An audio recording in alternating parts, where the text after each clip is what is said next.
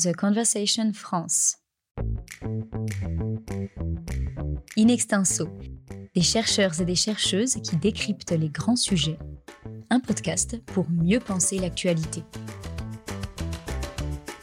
Bienvenue dans notre nouveau rendez-vous, le pour et le contre, une série de podcasts à la confluence de l'économie et de la politique. Notre objectif, c'est vous éclairer en tant que citoyen, vous aider à vous positionner face à de grands sujets de société. Comment Eh bien, en démêlant le vrai du faux et en confrontant systématiquement les arguments favorables et défavorables, sans prétention d'exhaustivité bien sûr, mais avec le souci de la neutralité. Et pour ce premier épisode, je vous propose de euh, se pencher sur la question faut-il continuer à organiser des méga événements sportifs? Nous avons vécu un été sportif 2021 sous le signe de la Covid, euro éclaté entre plusieurs villes sur le continent, JO de Tokyo à huis clos, et alors que se profilent de nouveaux événements sportifs majeurs, Mondial 2022 et surtout JO de 2024 à Paris, la controverse enfle sur l'utilité de ces méga événements. Alors, quelle retombée réelle? Pour commencer, je vous propose d'écouter un extrait d'Anne Hidalgo, la maire de Paris. Paris sera au rendez-vous en 2024 pour accueillir des jeux festifs, spectaculaires, qui feront rayonner notre pays, son art de vivre, sa créativité, son histoire, ses monuments, mais aussi, surtout, ses citoyennes et ses citoyens. Ces jeux vont nous faire du bien. Bonjour Julien Pillot. Bonjour Thibault. Je rappelle que vous êtes économiste à l'INSEC. Alors, est-ce que ces jeux vont nous faire du bien, comme l'affirme Anne Hidalgo? Bien, peut-être que le premier argument qui est indéniable nous vient de Kevin Freeman, qui est euh, chercheur en, sciences politiques à l'Université de Caroline du Nord, et euh, qui rappelle que le soft power, eh bien, euh, est très important lorsque l'on organise des méga événements sportifs. En fait, on est face à des méga événements qui sont diffusés en mondovision, et donc tous les projecteurs sont euh, braqués sur les pays qui sont euh, les organisateurs de ces événements. Donc c'est une formidable opportunité de faire rayonner la ville et le pays organisateur, d'attirer évidemment des touristes, mais aussi des investisseurs et aussi, pourquoi pas, de vanter un, art de vivre et un modèle de société. Et dans certains cas, cela peut aussi aller jusqu'à la démonstration de force, voire même la propagande. On a tous en tête euh, les JO de, Berlin en 1936, mais plus proche de nous, on pourrait peut-être évoquer les JO de Pékin de 2008 ou la Coupe du Monde au Qatar euh, pour euh, l'année prochaine 2022. Alors bien sûr, il y a ces arguments géopolitiques, mais il y a aussi les arguments économiques, hein, bien sûr, qui ne sont pas loin. Oui, effectivement, ils sont jamais loin, mais on verra tout à l'heure, ces arguments économiques, en fait, sont controversés car en réalité, on verra qu'ils sont très difficiles à estimer. Mais bon, vu qu'on est dans la partie euh, argument favorable à l'organisation de ces méga événements, rappelons que déjà pour les promoteurs de ces méga événements, c'est une aubaine. Hein. On a des revenus qui sont tirés de, la cession de licence, des droits télé, du sponsoring, etc. On n'a jamais vu le CIO ou euh, la FIFA euh, quelque part se plaindre d'organiser des méga événements sportifs.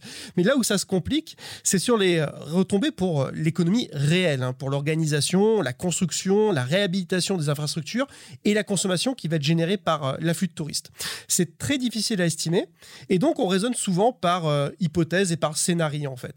Par exemple, si je prends les Jeux Olympiques 2024, c'est le CDES de Limoges. Le Centre de droit et d'économie du sport hein, de Limoges. Absolument, absolument, qui est spécialisé dans l'économie du sport.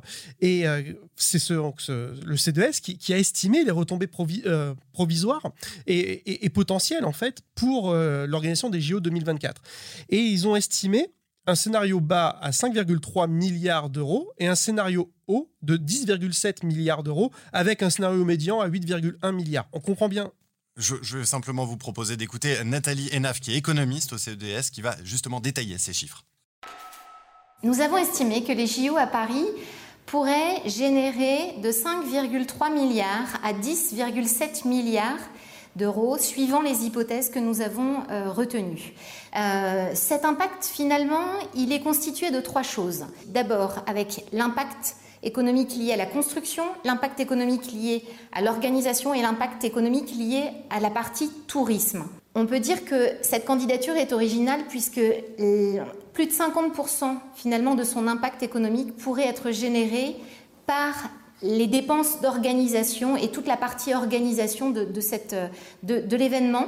Euh, c'est original parce que beaucoup d'autres candidatures se sont appuyées sur des études d'impact économique permettant de générer de chiffres très très importants, mais parce que aussi il y avait un projet urbain très important qui faisait que la construction d'équipements faisait mécaniquement monter cette, euh, cet impact. Alors on comprend bien en écoutant Nathalie Enaf que les JO de Paris constituent quelque part une exception, mais néanmoins, l'argument des infrastructures reste un argument très fort hein, en matière d'urbanisation et d'emploi, Julien. En général, c'est même l'argument principal. D'ailleurs, euh, bah, n'en déplaise à, Nathalie Enaf, ce que dit l'étude d'impact du C2S, euh, et de façon très claire, c'est qu'en dépit du fait que les JO de Paris s'appuient largement sur des infrastructures existantes, ce sont néanmoins entre 16 et 19% des retombées économiques attendues qui échouent au secteur de la construction et l'emploi induit.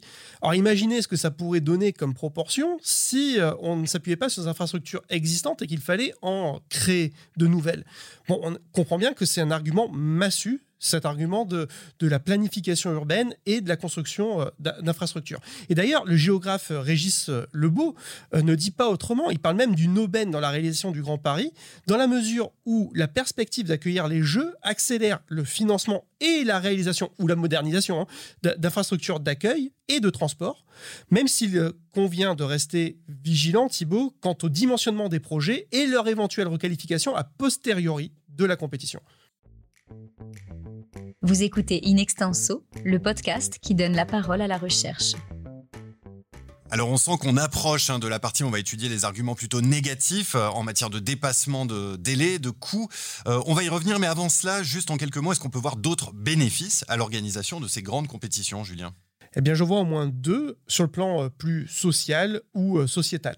Le premier d'entre eux, c'est peut-être les enjeux en termes de promotion du sport et par extension euh, bah, les actions en matière de santé publique. Le sport, en fait, promeut des valeurs positives et sa pratique est favorable à la santé de la population. On peut espérer que l'exposition qui est conférée par ces événements suscite un intérêt croissant dans la pratique sportive. Et puis, on pourrait peut-être mentionner un argument de cohésion et d'action sociale, puisque les grands événements sportifs sont fédérateurs, ils cimentent, euh, eh bien, ne serait-ce que temporairement, la nation, au-delà de ces clivages quotidien. Je pense euh, évidemment euh, au grand rassemblement que suscite à chaque nouvelle victoire de, l'équipe de France de football, notamment dans les très grandes compétitions type Coupe du Monde. Eh bien, ces euh, grands événements, eh bien, ils ont aussi une action sociale parfois méconnue. Euh, je pense notamment aussi aux, travaux de Françoise Passerard et Philippe Cartwright, qui ont bien dépeint à quel point la caravane du Tour de France, par le biais de la distribution gratuite de nombreux produits et goodies, eh bien, joue un rôle socialisant qui dépasse très largement le seul cadre du marketing classique. On va passer à la partie euh, contre. On va étudier les arguments défavorables à l'organisation de ces méga événements. Et pour euh, attaquer cette partie, je vous propose d'écouter l'ancienne internationale euh, de football français, Vicage Dorasso. C'était sur Europe 1. Les Jeux Olympiques Alors ce sera. Parce qu'on va encore bétonner comme des fous Ce sera une catastrophe écologique et sociale, puisque la catastrophe écologique est toujours liée à une catastrophe sociale. alors il y a plusieurs points là-dessus. Ça sera une catastrophe économique, je pense. Euh, financièrement pas, financièrement, ça va beaucoup d'argent. c'est prouvé que euh, les, le prévisionnel n'est pas mmh. respecté et à chaque fois on éclate les budgets. Euh, dans les diverses Jeux Olympiques qui ont été faits récemment, ça, ça s'est passé comme ça. ensuite, les retombées ne sont pas là. Les retombées espérées ne sont pas là. Euh, ensuite, ça va être aussi une catastrophe écologique euh, puisqu'on va bétonner, puisqu'on va faire venir du tourisme en masse, puisque euh, les gens réclament des espaces verts et on va encore bétonner. Et puis ça va être aussi une catastrophe sociale parce qu'il y a des gens qui méritent des parcs, qui méritent des petits terrains de sport, des petites piscines, et on va leur faire des, des grandes infrastructures pour qui vont même pas être utiles à la fin. C'est un peu étonnant, Julien, d'entendre un, ancien sportif comme Vicage Dorasso être aussi critique vis-à-vis de l'organisation d'un grand événement. C'est sûr, mais en même temps, il dit un certain nombre de choses qui sont justes et sur lesquelles il convient de revenir, à mon sens. À commencer peut-être par euh, les retombées économiques globales, qui sont très souvent surestimées, Thibault. Donc, on, a entendu Vika Jorasso nous parler des infrastructures. Et effectivement, elles font souvent l'objet d'un dépassement des coûts. Et, pas, et pas qu'un peu, en fait. Je me référer à l'économiste du sport Vladimir Andreev, qui a montré que le taux moyen de dépassement était de 167 en moyenne depuis les Jeux Olympiques de 1968. 167% quand même. Hein. C'est énorme. En tout cas, c'est suffisamment considérable pour qu'on le prenne en considération. Et on pourrait ajouter à ce constat déjà peu reluisant euh, eh bien, les problématiques en matière d'exploitation de la main-d'œuvre quand ces événements se tiennent dans des pays qui sont peu regardants en matière de droit du travail et de l'homme, tels que la Coupe du Monde euh, au Qatar. Et plus proche de nous, on pourrait aussi pointer les problèmes de gouvernance des enceintes largement financées au moyen de PPP, les partenariats publics-privés. Ces PPP qui s'avèrent parfois défavorables aux intérêts publics de long terme, comme l'ont d'ailleurs montré Aurélien François et Antoine Marsac dans le cadre de la MMA Arena. Au Mans. Au Mans. Et puis, puisqu'on en est à parler des, retombées économiques, je le disais tout à l'heure, elles sont souvent surestimées parce qu'on minimise les euh, ce qu'on appelle les, effets d'éviction. Je vous fais un tableau, Thibault. Euh, on a des événements qui, effectivement, attirent des touristes, qui sont des touristes férus de sport, mais ils provoquent aussi l'éviction euh, de certaines personnes qui ne sont pas du tout intéressées par l'événement sportif en question et qui fuient l'afflux de personnes, mais aussi les prix qui vont flamber pendant cette période. Eh bien, cet effet d'éviction, c'est un point aveugle, on ne sait pas le mesurer. Mais on sait qu'il existe, même s'il est difficile à estimer. Dans euh, le livre Sciences sociales Football Club, on, a les économistes Bastien Drut et Richard euh, Duhautois qui ont montré, par exemple, dans le cadre de la Coupe du Monde au Brésil 2014, que celle-ci n'a pas eu d'effet positif sur l'afflux touristique additionnel. Hmm, ça se neutralise en fait. Ça se neutralise. Et au final, quand on fait la, somme un petit peu de, tous ces arguments, on se retrouve souvent avec des résultats économiques nets qui sont bien inférieurs à ceux qui avaient été escomptés. Et on n'ira peut-être pas jusqu'à parler de malédiction du vainqueur dans la mesure où euh, tous les événements sportifs de grande ampleur ne sont pas déficitaires en bout de compte et que tout d'ailleurs ne se mesure pas à la seule une des seules retombées économiques, mais ça y ressemble un petit peu. On va justement euh, écouter un extrait de reportage sur Athènes, ville organisatrice des JO en 2004. C'est un exemple typique puisque euh, la ville d'Athènes paye encore la facture des JO quasiment 20 ans plus tard. Hein. Près d'un siècle et demi après avoir accueilli les premiers Jeux olympiques de l'ère moderne, en 2004, la Grèce a eu à cœur d'organiser des Jeux grandioses pour leur retour à Athènes. Stades en marbre, piscines, village olympique, rien n'était trop beau. Une facture de plusieurs milliards que les Grecs paient toujours. Une dette parmi les autres qui a contraint à l'abandon de nombreux sites trop chers à entretenir. Reste que ces Jeux ont tout de même accéléré la modernisation des infrastructures de la capitale grecque. Alors, euh, on entend que euh, les jeux ont permis de moderniser euh, la ville d'Athènes, les infrastructures, et puis il y a tout simplement d'autres arguments que vous avez rappelés, hein, Julien, le soft power. Est-ce que ça vaut le coup finalement de, payer encore la facture 20 ans plus tard pour un soft power qui, qui serait lié justement à l'organisation de ces événements? Puisque vous me lancez sur le soft power, ça me fait penser à cet argument justement des, des gains en notoriété qui sont liés à l'organisation d'un méga événement sportif. Les Norvégiens Gripsud, Ness et Olsen ont montré que ces méga événements intéressent particulièrement une clientèle particulière qui sont les aficionados les plus férus de sport, hein, d'une certaine façon. Or, ces derniers, ils ont quand même des caractéristiques particulière, puisqu'ils sont surtout intéressés par la qualité de l'organisation des rencontres et des épreuves sportives, nettement plus en fait que par euh, le décorum ou la culture associée au pays d'accueil. Et comme ils sont très exigeants en matière euh, d'organisation de la compétition, ils ne laisseront rien passer. Et en fait, en conclusion, si vous êtes au top de l'organisation vous ne bénéficiez pas vraiment de gains d'image parce que cette cible de clientèle particulière va considérer ça comme étant tout à fait normal. En revanche, si vous connaissez des couacs d'organisation, eh bien, votre image pourrait bien se détériorer. Et en fait, les risques excèdent les gains potentiels auprès de cette cible qui est une cible majoritaire. Est-ce que ça vaut le coup aussi d'investir dans la promotion du sport et de la santé publique? Est-ce que le, chèque qui est fait euh, appelle un retour sur investissement positif? Eh bien en fait, euh, on va devoir s'inscrire euh, en faux, en tout cas nuancer ce propos-là, puisque de nouveaux travaux, en fait, de, nombreux travaux ont montré qu'il n'y a pas de lien qui soit clairement établi entre l'organisation de méga événements sportifs et l'augmentation durable de la pratique sportive dans la population. Je pense euh, notamment à, la revue de littérature de Mike Weed et de ses co-auteurs, dont la conclusion était d'ailleurs sans appel. Il disait, je cite, Si la principale justification au fait d'accueillir les Jeux olympiques réside en son impact potentiel sur la pratique sportive, alors c'est un mauvais investissement. The Conversation France.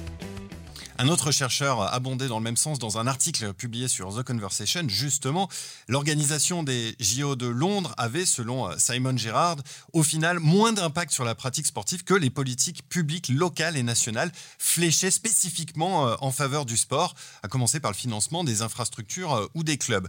Alors, pour euh, reprendre l'ensemble des arguments que vous avez développés dans la première partie, est-ce qu'en matière de cohésion sociale, euh, ça vaut le coup? Bien sûr, ces points précis, Thibault, je n'ai pas d'études scientifiques rigoureuses à, vous citer, mais uniquement des, réflexions peut-être un peu plus personnelles. Déjà, concernant l'aspect cohésion sociale, il faut, je pense, veiller à ce que ces événements conservent une dimension populaire. Or, je m'inquiète en fait des prix pratiqués pour l'accès aux infrastructures sportives lors de certaines compétitions. Prenez par exemple la, finale de l'Euro 2016 en France. Le prix de la place pouvait monter jusqu'à près de 1000 euros pour une place en première catégorie. Eh un tel tarif, on comprend bien qu'il est potentiellement excluant pour bon nombre d'aficionados qui sont par ailleurs des contribuables et qui ont peut-être participé de façon directe ou indirecte à financer l'enceinte sportive et, ou, la tenue de l'événement. Donc il faut que ces enceintes sportives, là où se déroulent en fait les exploits des athlètes, restent des espaces euh, publics et inclusifs, à mon sens. Et puis, euh, peut-être une deuxième réflexion sur la dimension écologique, si vous me permettez, euh, Thibault ma réflexion en fait sur ce point-là va se porter plutôt sur l'adéquation entre le modèle économique sous-jacent à l'organisation de ces méga événements et les impératifs écologiques qu'on sait de plus en plus pressants. Avec euh, mes, amis Eric Adamkiewicz, Philippe Nakache et, Margot Gonowska, nous avons montré qu'il était impossible de concilier un tourisme de masse avec une transition écologique. Et on l'a montré tout au long de ce podcast, Thibault tout le modèle économique de ces méga événements sportifs s'articule autour de quoi? Eh bien, autour des effets volumes. Il faut des méga infrastructures sportives, euh, il faut des méga infrastructures d'accueil, des méga infrastructures de transport pour absorber les flux. Et on peut se poser la question de savoir si, par les temps qui courent, si c'est toujours raisonnable. Eh bien, nous laisserons euh, le soin aux auditeurs de répondre à cette question sur la base de tous les arguments euh, que vous avez développés, Julien, que vous avez euh, décortiqués. Et si vous voulez en savoir plus, évidemment, rendez-vous sur le site de The Conversation où vous pourrez trouver toutes les sources, toutes les références qui ont été évoquées dans ce numéro. Merci beaucoup, Julien. Merci beaucoup, Thibault. À bientôt. In Extenso est un podcast de The Conversation. Chaque vendredi, la rédaction donne la parole à la recherche pour mieux comprendre l'actualité. Retrouvez l'ensemble des épisodes d'Inextinso et nos autres séries directement sur theconversation.com dans la rubrique podcast.